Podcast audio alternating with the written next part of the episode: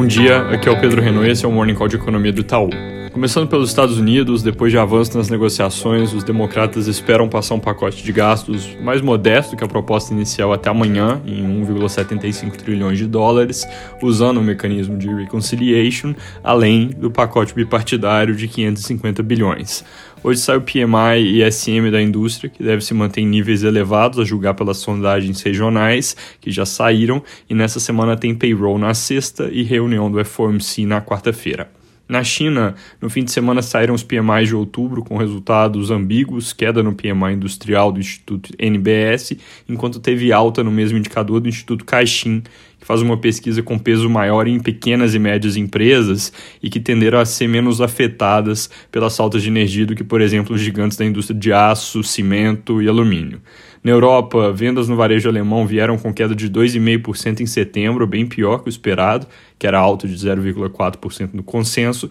e esse número abaixo deve levar a região como um todo a ter uma queda de 1% do varejo agregado no dado do mês de setembro. Apesar da surpresa, vale destacar que, olhando em nível, varejo alemão acaba de voltar para a tendência pré-pandemia, depois de passar um tempo rodando acima. Destaque dessa semana na Europa deve ser o Banco Central da Inglaterra, que vai puxar a fila das economias centrais e subir juros em 0,15 pontos percentuais. Aqui no Brasil, semana relativamente vazia em termos de destaques econômicos, mas os poucos que tem são bem importantes. Ata do Copom, que sai extraordinariamente na quarta cedo, e produção industrial de setembro, que sai na quinta-feira de manhã e deve ir mostrando queda de 0,6% no mês, menos 4,4% na variação contra setembro do ano passado, seguindo a tendência de recuo que a gente vê desde fevereiro e que vem acontecendo apesar da demanda aquecida por causa de falta de insumos, principalmente na indústria automotiva. Na política, o foco dos próximos dias ainda vai ficar todo em cima da PEC dos precatórios e combustíveis. Sobre o primeiro ponto, importante ver se na quarta-feira vai ter quórum suficiente na Câmara para tentarem votar de novo a PEC,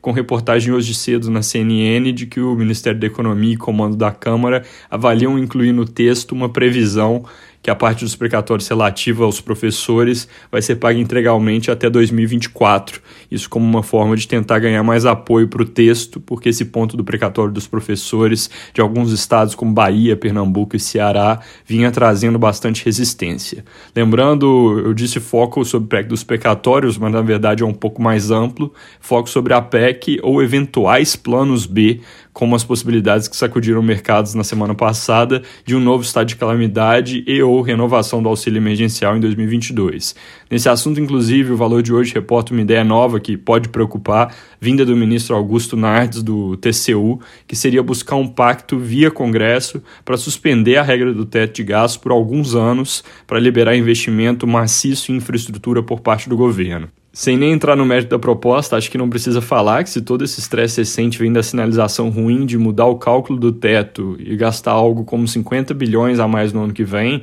o precedente de suspender o teto e gastar valores maciços, como o ministro sugeriu, tem potencial para causar um estresse muito maior, caso seja adotado ou mesmo discutido seriamente. Sobre o segundo assunto que eu mencionei, combustíveis, segue pairando o risco de algum tipo de proposta para mudar a política de preço da Petrobras, com o noticiário que vai ganhando mais corpo sobre a intenção do presidente do Senado de fazer algo a respeito desse assunto. Lembrando, ele tem reunião com governadores e a diretoria da empresa nessa sexta-feira. Paralisação dos caminhoneiros prometida para hoje deve ter adesão baixa na visão do governo. Os sindicatos de transportadores de combustíveis estão contra o movimento e conseguiram em vários estados dos liminares para proibir o bloqueio de rodovias. Até esse momento, o boletim mais atualizado do Ministério da Infraestrutura contava apenas três pontos de concentração nas rodovias do país, sem nenhum bloqueio. É isso por hoje, bom dia e bom feriado amanhã.